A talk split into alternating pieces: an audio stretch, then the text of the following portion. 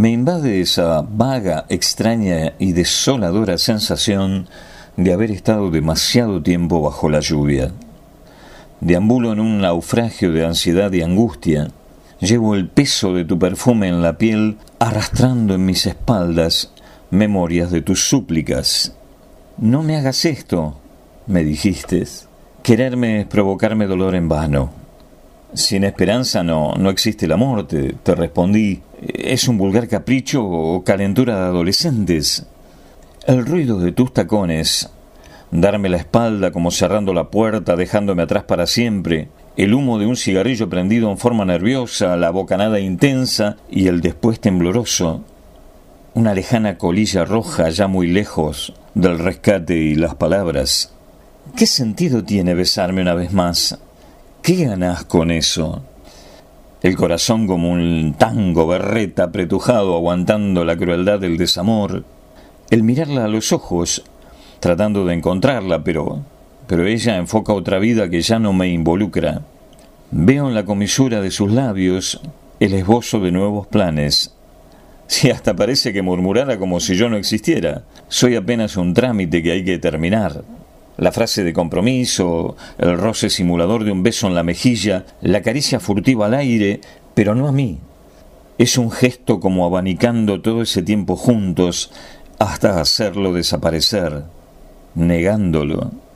Y así se fue, dejándome años de sexo, planes, rubores, ternura, promesas y alguna que otra osadía apiladas en mi habitación. Sé que invariablemente comenzarán a enmohecer, pero, pero no me atreveré a vaciarla. También quedaron marcados para siempre bares, cines, películas, discos, algunos libros, alguna que otra plaza y hasta una pared de un PH a una cuadra de la avenida Gaona, cuya dueña dejará de insultarnos por el franeleo descarado e intenso y además insultante para sus años de viudez. Me dejó desnudo.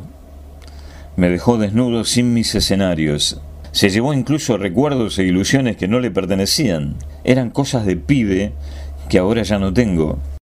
Me da bronca llegar a, a, veterano reseco, manoteando siempre en mis bolsillos a ver si encuentro algo, aunque sea un flash, una mirada, una frase ingenua, una sonrisa en algún verano o partes de un partido en el potrero.